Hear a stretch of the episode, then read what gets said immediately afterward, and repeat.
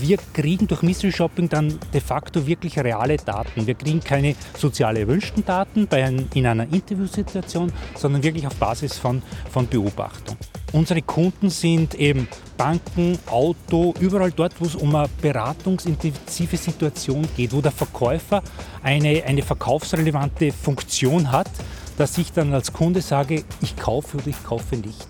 Wir machen das eben in Branchen, wo es wirklich um eine Stunde Beratung geht.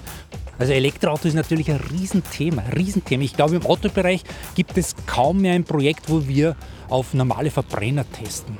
Das ist auch vielleicht das Problem vom Mystery Shopping, dass man wirklich als eine ganz individuelle, fast intime Situation, zwei Personen verbringen eine Stunde miteinander, dass das oft dann auch emotional dann auch gesehen wird. Im anglosächsischen Bereich ist es gang und gäbe, dass Mystery Shopping mit Video gemacht wird. Das ist bei uns verpönt, sage ich jetzt einmal. Das machen wir nicht.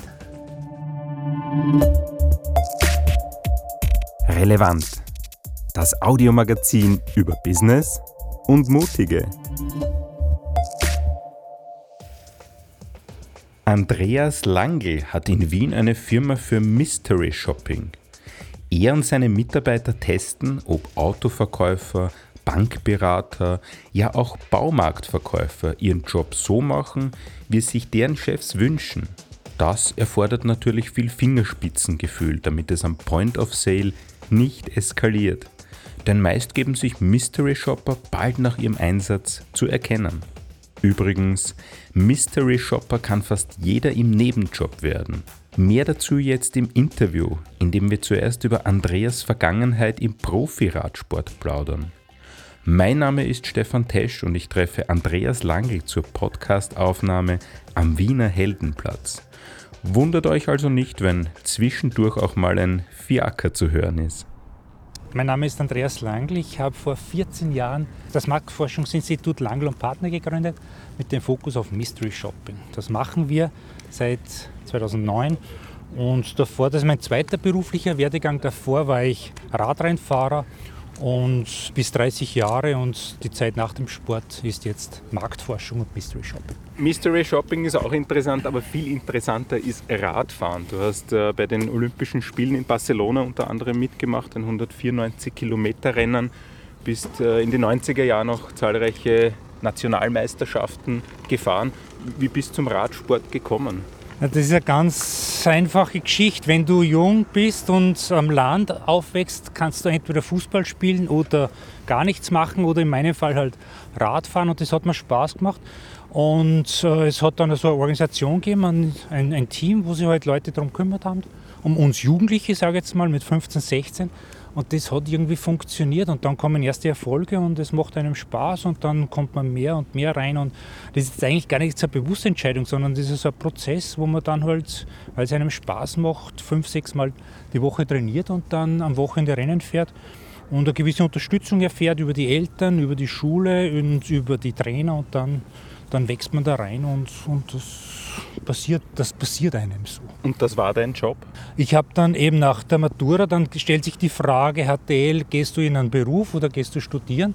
Und für mich war beides irgendwie außer, ich wollte einfach Radfahrer werden, ich wollte Sportler werden, dann gehst du studieren, weil nur dann gibt es die Möglichkeit und dann kommst du ins Nationalteam, kommst in die Südstadt, bist in einem Leistungszentrum und dann entwickelt sich das, bist im Nationalteam und dann wird es zum Job, richtig. Genau, bis 92 war ich im Nationalteam äh, in Barcelona dann bei den Olympischen Spielen. Und dann, nach den Olympischen Spielen, war dann der Schritt eben in den professionellen Radsport. Dann war ich zwei Jahre in Frankreich, bin ich dort zwei Jahre für ein französisches Team gefahren. Und über den Winter bin ich für ein australisches Team gefahren. Das war so die Zeit, dann Mitte der 90er. Wie kommt es dazu, dass man für ein australisches Team fährt? Indem man draufkommt, dass es im Winter in Österreich relativ kalt ist, zu kalt zum Radfahren.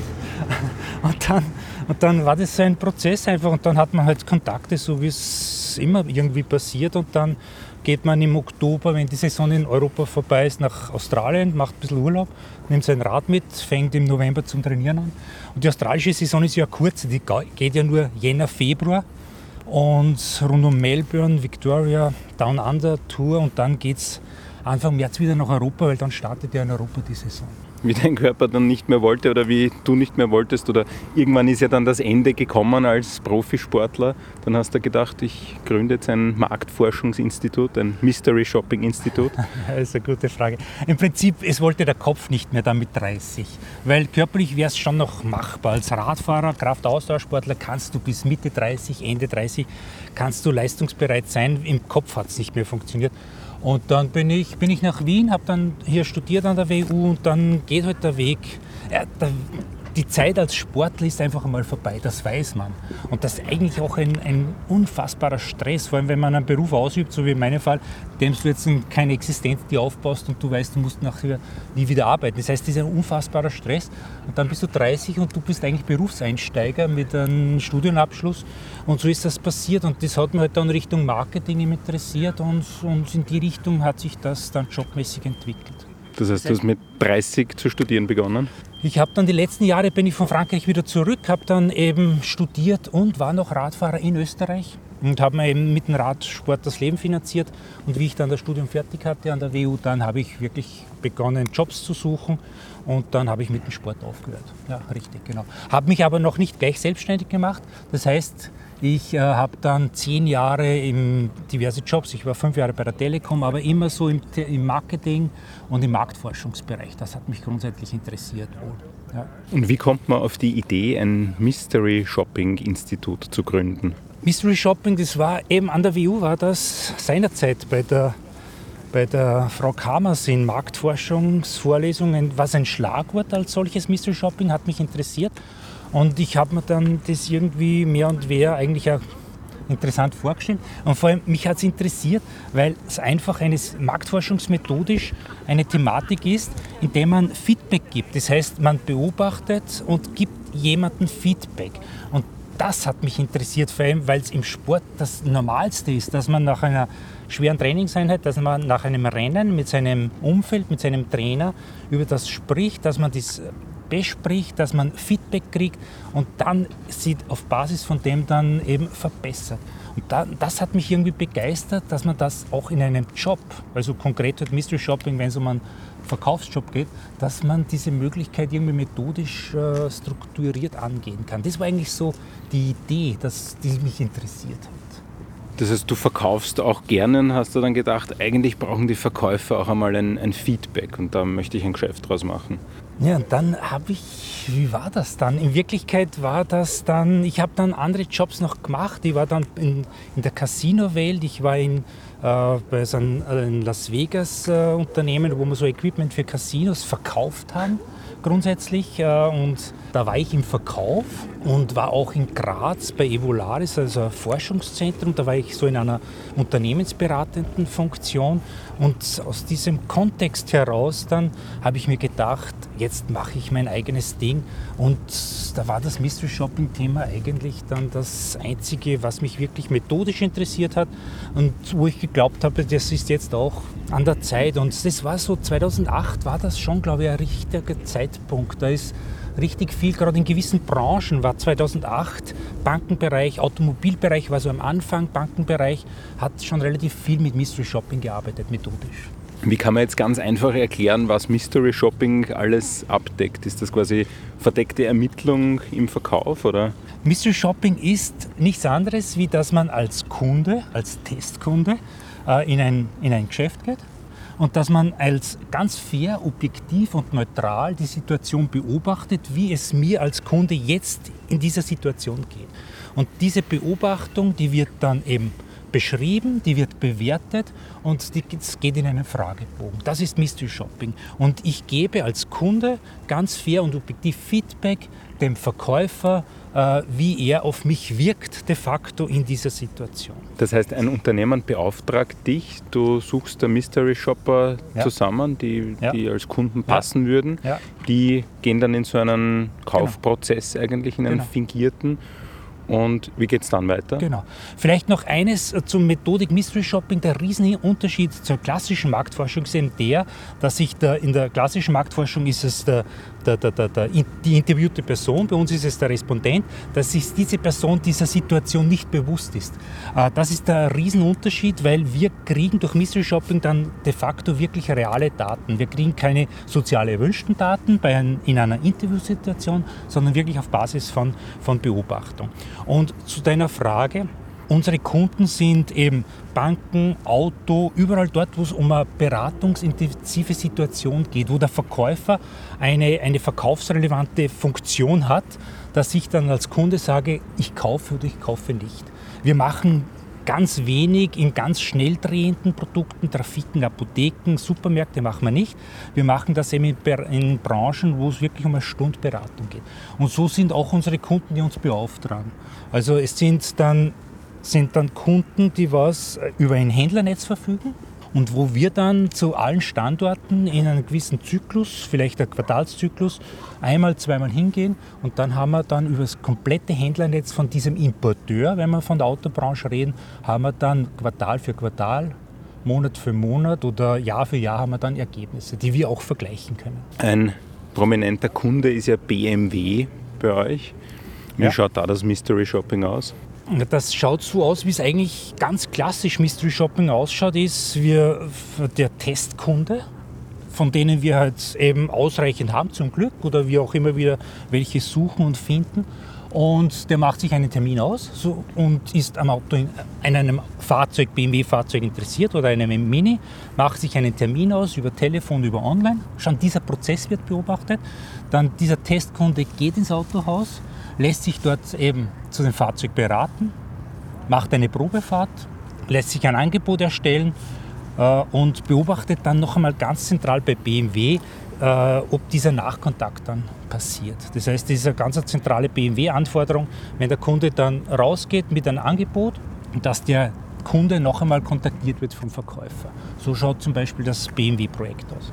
Und weil du zuerst angesprochen hast, äh, dir geht es ja darum, oder beim Mystery Shopping geht es darum, dem Verkäufer dann Feedback zu geben oder dem, dem Auftraggeber Feedback zu geben. Wie passiert denn das? Kontaktiert man da mhm. direkt den mhm. Verkäufer oder mhm. macht das der Mystery Shopper, der sich da gleich zu erkennen gibt? Ja, das ist auch eine gute Frage, weil da gibt es von bis. Und das hängt immer dann vom Auftraggeber und vom Kunden ab.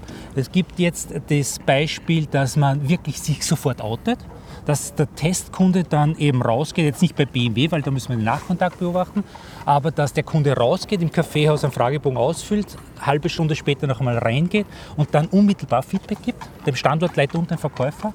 Wir mögen diese Projekte, weil wir glauben, dass dieses, weil sich ja jede Person an diese Situation erinnern kann und weil genauso wie ich eingangs gesagt habe, dieses, dieses, dieser Analyseprozess dann gemeinsam eben besprochen werden kann. Diese Möglichkeit gibt es. Es gibt dann die Möglichkeit, dass man in Trainings geht. Das heißt, dass man wirklich dann mit aggregierten Daten dann mit äh, Verkauf, mit Verkäufern in ein, zwei Tagestrainings gehen. Das ist auch eine Möglichkeit von an, wie man mit diesen Ergebnissen arbeiten. Und, und was sich jetzt in den letzten Jahren ganz stark entwickelt hat, gerade in der Automobilbranche, dass das ein, ein KPI ist. Das heißt, dass das Ergebnis aus dem Mystery Shopping, dass das an den Standort dann zurückgespielt wird und dieser Standort kriegt Bonuszahlungen vom Importeur auf Basis von verschiedensten äh, KPIs und das Ergebnis aus Mystery Shopping ist einer von diesen KPIs zum Beispiel. Falls sich unsere Zuhörer jetzt fragen, was das für ein Klackern im Hintergrund ist, wir befinden uns am Heldenplatz vor der Hofburg und da fährt ein Fiaker vorbei, wie es halt in Wien so üblich ist. Das ist kein BMW-Fiaker. Gibt es einen BMW-Fiaker? Nein. Noch nicht, oder? Nein, aber es gibt diese elektrischen Fiaker, sagt man ja nicht, diese elektrischen Touristenautos, die jetzt durch die Stadt fahren. Ja, ich ich glaube, dort steht eh eins, ja, das mit dem fetzen Dachel, wenn ja, man sagt. Stimmt, stimmt, stimmt. Ja. Also Elektroauto ist natürlich ein Riesenthema, ein Riesenthema. Ich glaube, im Autobereich gibt es kaum mehr ein Projekt, wo wir auf normale Verbrenner testen außer bei Dacia machen wir auch. Renault Dacia machen wir auch.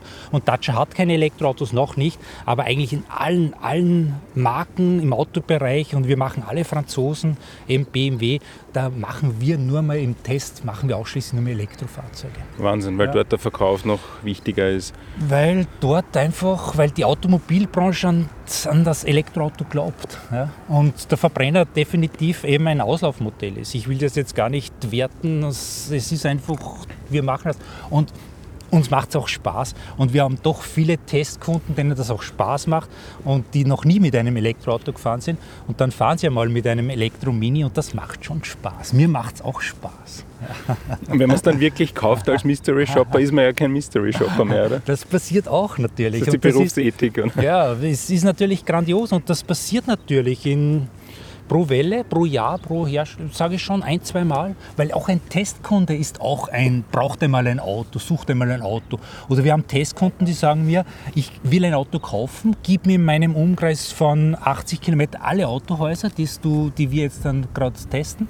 Und der macht uns acht Autotests und dann kauft er auch dort, wo es halt einfach passt. Gell? Und da rede ich nicht vom Rabatt und vom, vom, vom, vom, vom Kaufpreis, da rede ich wirklich, wo alles passt. Und wie reagieren denn Verkäufer, wenn sie, wie du sagst, man geht raus, äh, füllt einen Fragebogen aus, im Kaffeehaus geht dann wieder rein, konfrontiert den Verkäufer. Mhm. Wie mhm. reagieren da die mhm. Leute? Fühlt man sich da irgendwie ja, ertappt? Oder? Ja, von, von bis. Also da gibt es, also sagen wir mal so, die in der Branche Automobil, die wissen das ja, dass das passiert. Die wissen das, dass das quartalsweise oder bis zu sechs Wellen, sechsmal im Jahr passiert. Die wissen das. Und, und im also es passiert natürlich auch, da braucht man sich nichts vormachen, dass der Verkäufer Verkäufer den Testkunden als Testkunden auch erkennt. Aber wir sagen so, der, der spielt das Spiel mit. Das heißt, in 98 von 100 Fällen spielt er das Spiel mit und das Schlimmste, was dem Testkunden passieren kann, ist, dass er einen zweiten oder dritten Kaffee angeboten bekommt. Aber normalerweise spielt er das Spiel mit. Es eskaliert ganz selten. Was passiert eigentlich nicht. Aber natürlich braucht man sich auch nichts vormachen. Ein Testkunde ist ein Mensch, ein Verkäufer ist ein Mensch und, und es hat auch ein Testkunde nicht immer den besten Tag, so ein Verkäufer nicht immer seinen besten Tag hat. Und das ist auch vielleicht das Problem vom Mystery Shopping, dass man wirklich als eine ganz individuelle, fast intime Situation, zwei Personen verbringen eine Stunde miteinander, dass das oft dann auch emotional dann auch gesehen wird. Ja. Ja. Gut, aber wenn du sagst, äh, Autoverkäufer zum Beispiel wissen, dass das immer wieder vorkommt, dann ist es ja auch nichts Richtig. allzu Überraschendes. Richtig, Wahrscheinlich genau. nicht immer angenehm, aber Genau, genau. Beziehungsweise kommt natürlich dann auch der Vorwurf, wenn dann die Zeit stressig ist, ich habe jetzt keine Zeit für Mystery Test etc. etc. Aber das Gegenargument ist, und das gilt auch, auch ein Testkunde, wie ich eingangs gesagt habe, braucht hin und wieder ein Auto und kauft hin und wieder ein Auto. Und, und, und das passiert. Das passiert. Freut uns, ist ein Zungenschnalzer im Büro, wir feiern das, weil wir kommunizieren das natürlich auch dem Auftraggeber.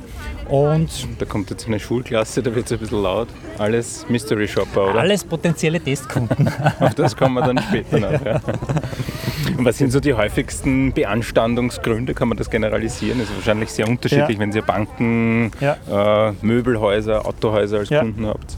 Also Beanstandungen, also grundsätzlich muss man sich so vorstellen, also für uns das Super-GAU ist, also anders gesagt, andersrum gesagt, äh, wir suchen natürlich Leute, die verlässlich sind, wo wir drauf, äh, wo wir wissen, wenn uns der zusagt, der macht den Test und der macht den auch sauber und füllt uns das sauber aus äh, und ist glaubwürdig und nimmt das ernst als, als objektiver Beobachter. Das muss man dazu sagen. Äh, das ist uns das Wichtigste. Und, und der richtige, der, der, der ideale Tester für uns interessiert sich für diesen Prozess Verkauf. Der, der, will das äh, selber für sich analysieren und beobachten und reflektieren. Und ich mache auch äh, Trainings mit Unternehmensgründern und, und die sind grandios auch als Tester, weil ein Unternehmensgründer hat eine grandiose Produktidee, Dienstleistungsidee und viele haben keine Verkaufserfahrung. Und ich sage, äh, ihr könnt bei uns eben auch Geld verdienen und ihr könnt über diesen Verkaufsprozess, könnt ihr eben über diese Analyse von talentierten Autoverkäufern, könnt ihr für euch lernen, was heißt das im Verkauf für mich wenn ich mein Produkt oder meine Dienstleistung verkaufen will. Das, das ist für uns der ideale Testkunde, sage ich jetzt einmal. Das, was eben nicht passieren darf oder soll, ist, dass genau dieser Prozess eben schief läuft, dass der dass der, dass der unzuverlässig ist, dass er eine halbe Stunde zu spät zum Termin kommt. Das wird dann beanstandet, zum Beispiel zu Recht, zu Recht. Wobei es natürlich im normalen Prozess vorkommt, aber bei, in einem Mystery Shopping Projekt soll das nicht vorkommen. Äh, das wird beanstandet, dass der, dass der vielleicht besserwisserisch ist, das wollen wir auch nicht, weil wir sind nicht die, die super gescheit, sondern wir sind einfach Kunden, die sich für das Produkt interessieren und für den Prozess. Also kein super gescheiter Testkunde, sondern ein. Der Mr. Supergescheit, der den Verkäufer erklären will, wie er dann nach vier, der hat 40 Jahre Berufserfahrung und dann kommt einer, der halt vielleicht noch nicht so viel Berufserfahrung hat, schon gar nicht im Autoverkauf und erklärt dem Kollegen, wie er Autos zu verkaufen hat. Das funktioniert auch nicht. Und, und das ist eben genau der Knackpunkt, wie ich eingangs gesagt habe. Mystery Shopping ist ganz neutral, objektives Beobachten der Situation. Ja. Da sind wir eh schon bei der Frage, beziehungsweise auch bei der Schulklasse, wie wird man denn Mystery Shopper? Du hast jetzt nicht mhm. zehn Angestellte, die du mhm. täglich rausschickst, mhm. weil der Autoverkäufer mhm. wird ja das auch irgendwann einmal checken, dass das immer die gleichen Gesichter sind. Ja. Genau. Ja. Wie rekrutiert man da das, das Personal, sage ich einmal, oder ja. deine, deine Mannschaft? Also sagen wir so, wir haben drei Wege. Also der klassische Weg ist natürlich, dass man Inserator schaltet. Das macht jede Agentur. Das sind alle dann, so Freelancer quasi, oder die nur genau, Projekt genau, genau, genau, genau, genau. Die werden auf Werkvertragsbasis noch, kriegen die dann pro Projekt dann, kriegen die dann das Geld überwiesen, wenn das dann eben abgeschlossen, das Projekt abgeschlossen ist. Ähm, wo wir normal Inserate schalten, wir haben unsere Datenbank, wo wir eben dann die Leute noch eben aktiv kontaktieren, die für uns schon, sie schon bei uns einmal beworben haben, die für uns schon Tests gemacht haben. Und dann mache ich, wie ich gesagt habe, ich mache Trainings mit, mit Unternehmensgründern. Äh, oder auch über die Wirtschaftskammer, das, die, die, die sich dann für so etwas interessieren und auch gut eignen. Und der dritte Weg ist jetzt, den wir ganz aktiv machen momentan, weil wir machen, machen Österreich und Schweiz also in der Schweiz auch alle drei Sprachen. Und da haben wir jetzt, äh, da kooperieren wir mit einer Firma, die, die auch ein Netzwerk an Freelancern hat, ja? so im Ladenbau. Und die, mit denen kooperieren wir. Das heißt, das sind Leute, die haben 50 Leute schweizweit, die unterwegs sind für diverse andere Projekte und die das dann in Kombination mit Mystery Shopping noch unterwegs machen können. Oder so, oder grundsätzlich auch Leute, die im Außendienst tätig sind, die bewerben sich bei uns und die sind für uns sehr gut geeignet dann unterwegs. Also diese drei Wege haben wir, wie wir, zu unseren Leuten kommen. Ja. Das heißt, du suchst dann aus, wer könnte jetzt ein geeigneter Mystery Shopper für ein Auto sein oder für, einen, für ein Bankberatungsgespräch genau. oder vielleicht in einem genau. Möbelhaus. Das heißt, genau. nicht jeder kann alles machen, genau. sondern er muss wahrscheinlich auch genau. soziodemografisch passen. Das wünschen wir uns. Also ganz Der 20-Jährige, der sich einen genau. BMW e-tron, ja. nein, den gibt es gar nicht, einen, einen e-BMW kaufen ja. wird, wird nicht glaubwürdig. Ja. Ein i3 wird nicht glaubwürdig sein, oder? Äh, ja, richtig. Oder noch krasser, wir machen auch mehr, also LKW-Beratungstests oder momentan gerade Mini-Bagger. Das heißt, da suchen wir dann wirklich Firmen, die Mini-Bagger eben haben, kaufen oder halt Leute, die wirklich äh, Bagger-Erfahrung haben. Das machen wir. Und das stimmt, hast du recht. Da eignet sich der Student nicht zwingend, sondern da muss man schon eben glaubwürdig sein. Und das ist aber genau unser Job. Wir brauchen dann eine Handvoll von Firmen, die wir dann eben zum Teil auch direkt aktiv anschreiben, das passiert auch, aber das sind dann nicht die, die Massen, aber ja, das ist unsere Herausforderung. Mini-Bagger. Also gestern habe ich einen gesehen, genau so einen auf einer Baustelle hier ums Eck in der Herrengasse, genau für den 35.000 Euro kostet so ein Ding. Ja, und und man lernt immer wieder mit jedem Projekt dazu. Hätte nicht gedacht, dass ich jetzt irgendwie mal mit Mini-Bagger mich mit dem Thema beschäftige. Hast du jetzt einen, oder? Ich überlege. Bagger haben mich immer fasziniert als Kind. Ich, ich würde gerne Mystery shoppen und eine, eine Proberunde fahren oder ja, genau. eine Probe schaufeln. Ein, eine Ringrunde, genau, einmal einen Kanal graben dürfen. oder mit einem LKW fahren. Das, das hat, ich habe keinen C-Schein und das hat mir riesen Spaß gemacht und habe ich selber dann äh, LKW-Beratung Übungen gemacht. Gell? Und einer hat uns wirklich dann am Firmengelände, hat uns äh, zu zweit, mit einem Kollegen war ich unterwegs, hat gesagt, wollt ihr fahren? Beide hatten wir keinen C-Schein. Ja, und dann hatten wir eine Riesenfreude. Fahren wir 560 PS, echt ein cooles Teil, cooles Teil. Ohne Anhänger, dann geht es schneller. ja, das wäre sich nicht ausgegangen mit Anhänger. Mit links und rechts ist ein Riesending. Gell? Zum Glück ohne Anhänger. Ja. Ja. da kommt die Polizei, stampert uns gleich weg da. Nein. Alles, alles genehmigt. Ja, gehen wir Richtung Hofburg, da ja. ist weniger Wind. Genau, weil du gesagt hast, äh, du findest ja auch äh, potenzielle Testkäufer über Inserate und Co. Ja. Vielleicht auch über diesen Podcast. Wie viel kriegt man denn da als Honorar und wie, wie schaut da der Zeiteinsatz aus? Ja, wenn man eine Mini-Bagger-Projektberatung macht in Vorarlberg, ist der Zeitaufwand größer. Äh, sagen wir so, wir haben so ganz einfache Checks. Die einfachsten Checks sind, wenn so, es gibt im Bankenbereich so Service-Filial-Checks, wo man so einfache Fragen stellt, so Bankomat. Äh, bis hin zu wirklich dann Autoberatung mit Feedback. Es bewegt sich so, so einfache Checks um 20, 25 Euro bis 50, 70 Euro dann bei aufwendigeren Checks. In der Größenordnung bewegt sich das. Und unser Ziel ist immer, wenn jemand, jemand einen Tag für uns testet, mehrere Tests macht, dass er sich so 120, 150 Euro am Tag verdienen kann. Das ist so die Idee grundsätzlich. Äh, wenn das jemanden interessiert. Jederzeit liebend gern natürlich. Ja. Und mhm. das kann man als Vollzeitjob machen oder ist das eher so für Pensionisten gedacht oder Studenten, die sich was dazu verdienen? Oder? Eigentlich gedacht ist es für Leute, die im Außendienst sind oder Unternehmensgründer oder Hausfrauen. Es ist gedacht äh, für Pensionisten haben wir auch, genau.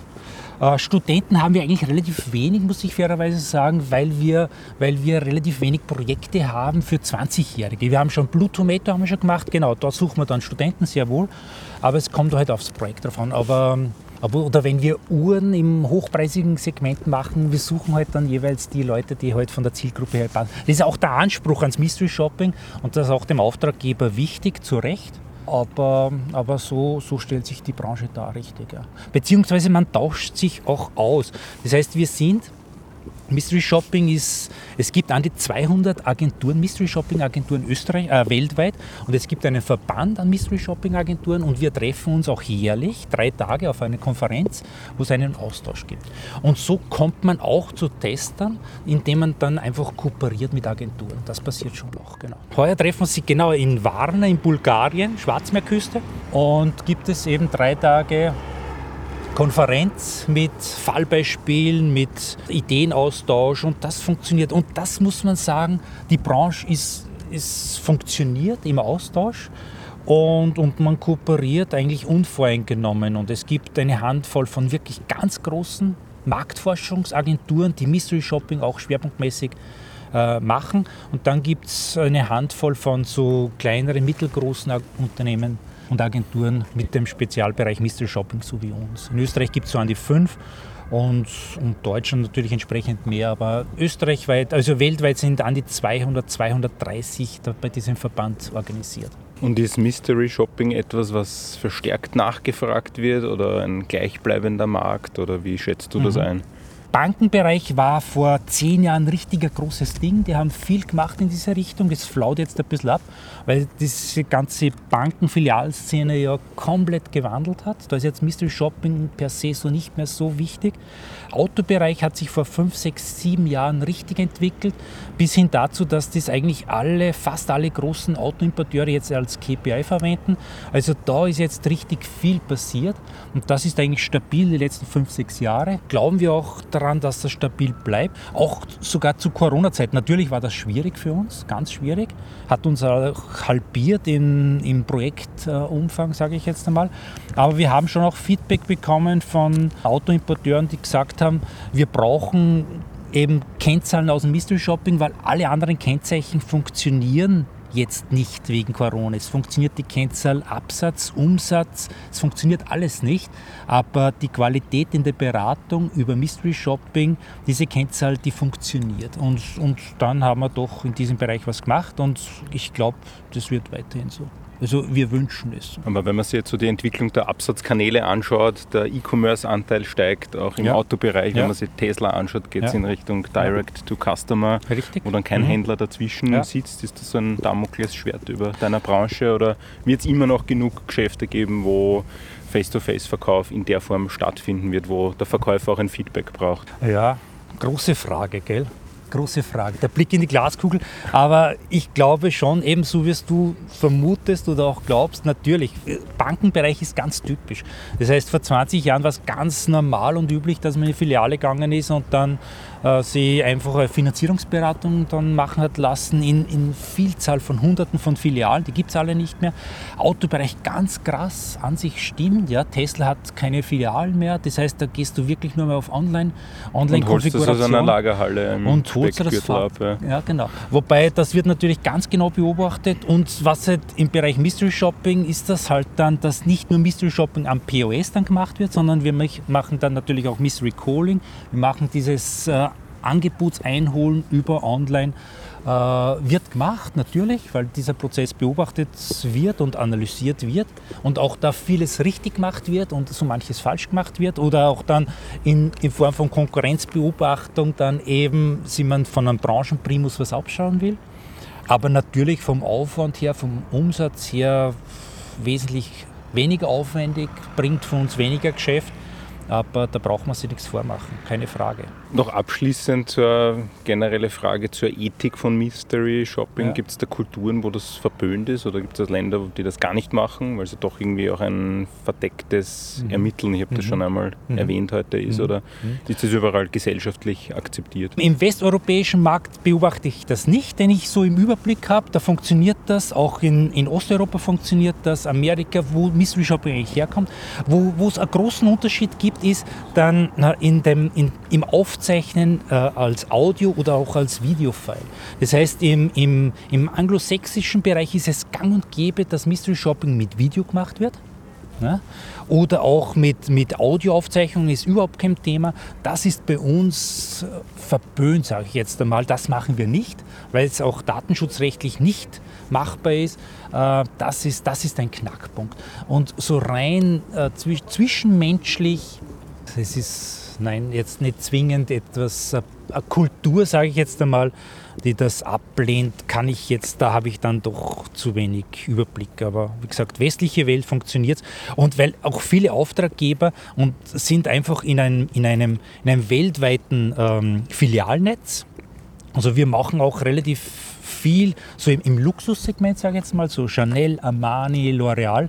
Und die haben schon weltweit ein Filialnetz in Singapur. Das machen wir natürlich nicht, aber wir machen halt dann Österreich, Schweiz. Äh, und da ist das gängig. Das ist dann westliche Einkaufskultur und da funktioniert das. Und ist auch nicht uninteressant. Natürlich oder vielleicht das ist auch ein Knackpunkt beim Mystery Shopping. Der Fragebogen ist natürlich ist immer der gleiche. Ja? Aber die Vergleichbarkeit ist dann auch gegeben, keine Frage. Aber kulturell gibt es ja dann doch große Unterschiede. Oder auch jetzt auf unsere kleine Welt bezogen, wenn wir für einen französischen Autohersteller kriegen wir den Fragebogen, der ist konzeptioniert, der muss äh, in dem Flagship Store in der Champs-Élysées in Paris funktionieren und der, muss, der wird auch verwendet, wenn wir das machen in, im Mühlviertel in Haslach an der tschechischen Grenze. Das ist natürlich ein Knackpunkt, wo dann auch dann eben äh, rückgespielt wird, das funktioniert bei uns am Land so nicht. Und Sie haben recht, die Kollegen, aber das ist die Vergleichbarkeit, während halt diese Themen nachher eben beobachtet und bewertet. Abschließend eine Frage, gehst du selber noch Mystery shoppen ab und zu? Ja, ich liebe es, keine Frage, ich liebe es. Und wenn, wenn ein neues Projekt, eine neue Branche, dann versuche nicht nur ich, sondern eigentlich von uns äh, im Büro, wir sind zu acht im Büro, vor allem auch der dann die Projektleitung macht, dass er selber die Tests macht, dass man einfach ein Gespür kriegt, gerade bei neuen Kunden, gerade bei neuen Bra Branchen.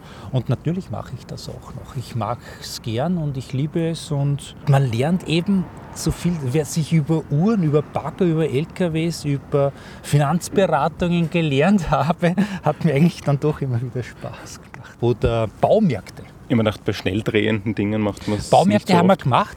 Äh, da sind wir dann aber wirklich zu, da haben wir, den, da haben wir konkret zweimal eine Bohrmaschine und dann zur Tapeziererabteilung und dann den kompletten Kassebereich beobachtet, haben eine Reklamation gemacht und dann noch dem Filialleiter dann Feedback gegeben. Also es war eigentlich aufwendig, aber auch über Bohrmaschinen haben wir dann einiges gelernt. Das waren ausführliche Einblicke in einen mehr oder weniger geheimnisumwitterten Beruf. Vielen Dank an Andreas für das Gespräch und weiterhin viel Erfolg mit seiner Firma Lange und Partner. Wer Gusto auf einen eigenen Podcast bekommen hat, der meldet sich am besten bei mir, denn ich setze Medienprojekte für Unternehmen um. Bis zum nächsten Mal, euer Stefan Tesch. Das war Relevant, das Audiomagazin über Business und Mutige. Infos zu den Episoden gibt's in den Show Notes sowie unter relevantmagazin.at.